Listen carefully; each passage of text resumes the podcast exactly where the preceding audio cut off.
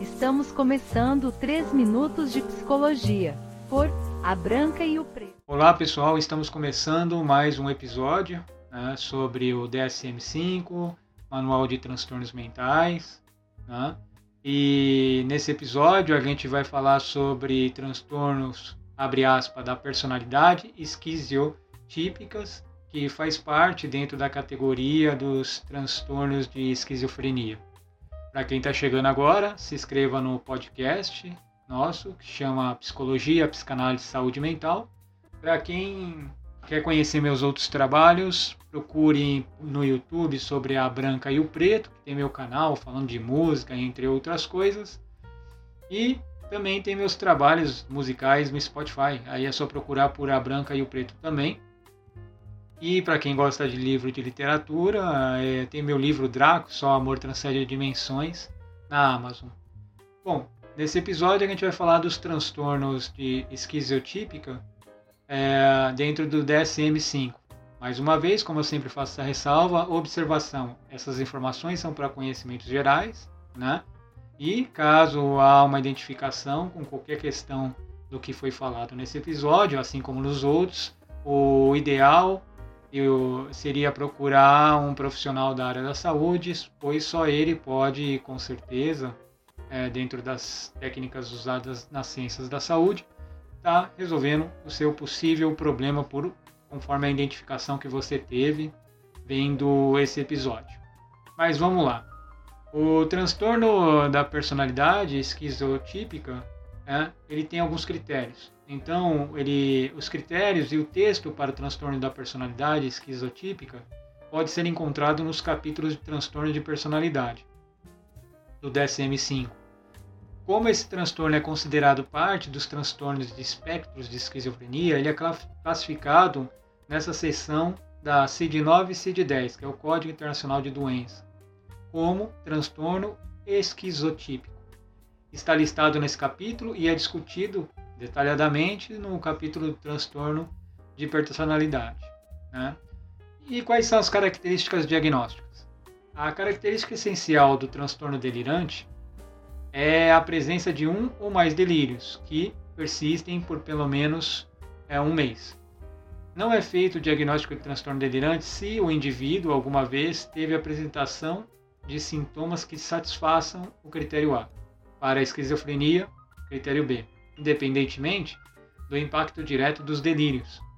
É, prejuízos no funcionamento psicossocial podem estar é, mais circunscritos que os encontrados em outros transtornos psicóticos, como, como a esquizofrenia. E o comportamento não é claramente é, diferente ou esquisito. Se ocorrerem episódios de humor, como os delírios, são duração total é, sua duração total breve é em relação à duração total dos períodos delírios, delirantes. Os delírios não podem ser atribuídos aos efeitos fisiológicos de uma substância, exemplo, cocaína, ou outras condições médicas, exemplo, doença de Alzheimer, não sendo mais bem explicado por outro transtorno mental como o transtorno dis, é, disforme, dimórfico corporal ou transtorno obsessivo compulsivo. Além das cinco áreas de domínios de sintomas identificadas no critério diagnóstico, é fundamental a avaliação dos sintomas dos domínios de cognição, depressão e mania, para que sejam feitas distinções importantes entre vários transtornos dos espectros de esquizofrenia, entre e, e outros transtornos psicóticos. Né? Então dá para verificar, pessoal, que não é tão simples quando alguém fala que tem determinada coisa, isso dentro do centro comum. Né? Tem que fazer uma série de avaliações para poder verificar se realmente procede, e por isso que eu sempre digo, procure um profissional da saúde, só ele é capacitado para poder estar tá diagnosticando alguma coisa. Bom, vamos lá, critérios diagnósticos. Né? Vamos lá, critério A, a presença de um delírio ou mais durante, com uma duração de um mês ou mais. Critério B, o critério A para esquizofrenia jamais foi atendido. Então, assim, se o critério A não foi atendido, então a gente acaba entrando nesse critério B. Nota: alucinações, quando presentes, não são predominantes e tem, relação, é, e relação com o tema de delírio. Exemplo, sensação de estar infestado de insetos associados a delírio de infestação. Critério C. Exceto pelos impactos de delírio ou de seus desdobramentos, o funcionamento não está acentuadamente prejudicado e o comportamento não é claramente esquisito. Critério D. Se os episódios maníacos ou depressivos ocorrerem, eles foram e eles foram breves em comparação com a duração dos períodos delirantes. Critério, C, e, critério E. A perturbação não é atribuível aos efeitos fisiológicos de uma substância ou outra condição médica, não sendo mais bem explicada por outro transtorno mental, como o transtorno dismórfico corporal ou transtorno obsessivo compulsivo. Então, a perturbação que a pessoa possa ter sobre o esquizotípico pode ser, eh, ele não tem é, uma atribuição a efeitos fisiológicos de uma, de uma substância. Né? Então vamos lá, determinar. Eles têm alguns subtipos né, dentro desse transtorno, abre aspas, personalidade esquizo, é, esquizotípica. Então vamos à subclasse dele. Tem o tipo erotomaníaco. Esse subtipo, é, subtipo aplica-se quando a, o tema central do delírio é o de outra pessoa estar apaixonado pelo indivíduo. É, quando a pessoa começa a ter delírios sobre paixão referente a alguém. Às vezes isso acontece muito com atores tal, que a pessoa acaba se apaixonando por eles, cantores e tal. Tipo grandioso. Esse subtipo, esse subtipo aplica-se quando o tema central do delírio é a convicção de ter algum grande talento, embora não reconhecido, insight ou ter feito uma descoberta importante. Né? Então a pessoa tem um delírio que ela tem um super talento, né? e, e aí ela não tem, mas ela acha que tem. Tipo ciumento. Esse subtipo aplica-se quando o tema central do delírio é o de que o cônjuge ou parceiro é infiel. É aquela pessoa que de repente ela vai achar que sempre está sendo traída. Né? A, a, a, relação pode estar super tranquila, super estável, mas ele acha que está sendo traído. Seria isso. Tipo persecutório. Esse subtipo aplica-se quando o tema central do delírio envolve a crença de que o próprio indivíduo está sendo vítima de conspiração, está sendo enganado, espionado, perseguido, envenenado, drogado, difamado, assediado uh, ou obstruído na busca de objetivos a longo prazo. Seria aquela pessoa que de repente ela acha que todo mundo está contra ela. Né? Ah, que de repente não está acontecendo, ele está no trabalho e ele acha que alguém está espionando as coisas que ele está fazendo e assim por diante.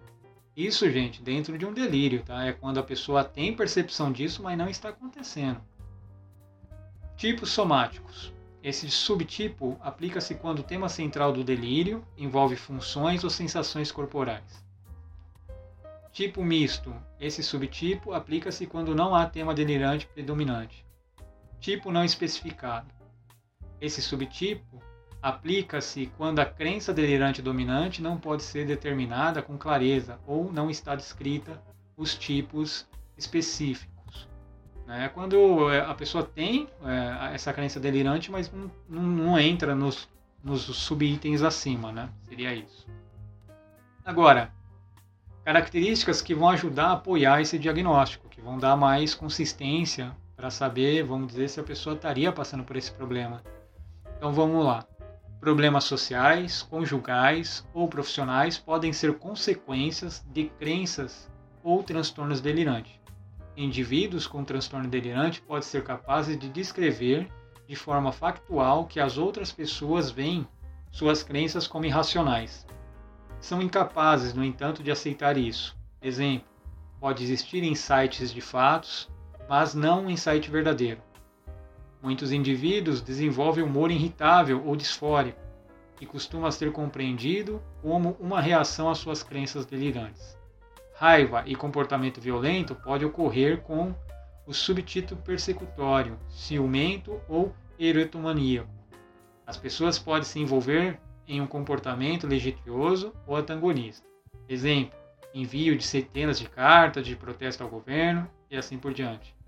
Podem ocorrer dificuldades legais, é, especialmente nos tipos ciumentos e erotomaníacos. Prevalência, né? o quanto que se prevalece isso na vida de uma, de uma pesquisa que foi feita dentro do DSM. Sim, a prevalência ao longo da vida do transtorno delirante foi estimada em 0,2%, e o subtipo mais frequente é o de é, persecutório, ou é aquele que a, a pessoa se sente está sendo perseguida. É, o transtorno delirante do tipo ciumento é provavelmente o mais comum entre os indivíduos do sexo masculino do que nos femininos, embora não haja grandes diferenças de gênero na frequência geral do transtorno delirante. Então, primeiro vem é, dentro de uma população pesquisada, né, que a pessoa, que o transtorno de perseguição, né, que a pessoa tem esse delírio, ela acha que todo mundo está contra ela, ela acha que todo mundo é, gasta energia observando o que ela faz. Né? Então esse é o é, dentro do subtítulo é o mais frequente. Depois vem os ciúmes, né? que é aquela pessoa que acha que sempre está sendo traído. Né? E no caso da pesquisa foi verificado que no caso isso acontece mais em relação a homem. Né? Desenvolvimento e curso. Em média, a função global é geralmente melhor que a observada na esquizofrenia, embora o diagnóstico costuma ser estável parte das pessoas evolui no sentido de desenvolver esquizofrenia. O transtorno delirante tem uma relação familiar significativa com a esquizofrenia e o transtorno de personalidade esquizotípica. Embora possa ocorrer em grupos mais jovens, a condição pode ser mais prevalente em indivíduos mais velhos. Né? Então, essa condição, né, dentro desses subtítulos, foi todas faladas pela pelo DSM-5, por esse estudo, por esse manual, fala que a prevalência geralmente dá em pessoas mais velhas. Né? Acredito que, assim que eu fui lendo sobre os subtipos, a gente vai se identificando em várias questões, né? E é, seria isso, pessoal. Esse é mais um episódio. Para quem está chegando agora, se inscreva no, no, no canal do podcast, compartilha.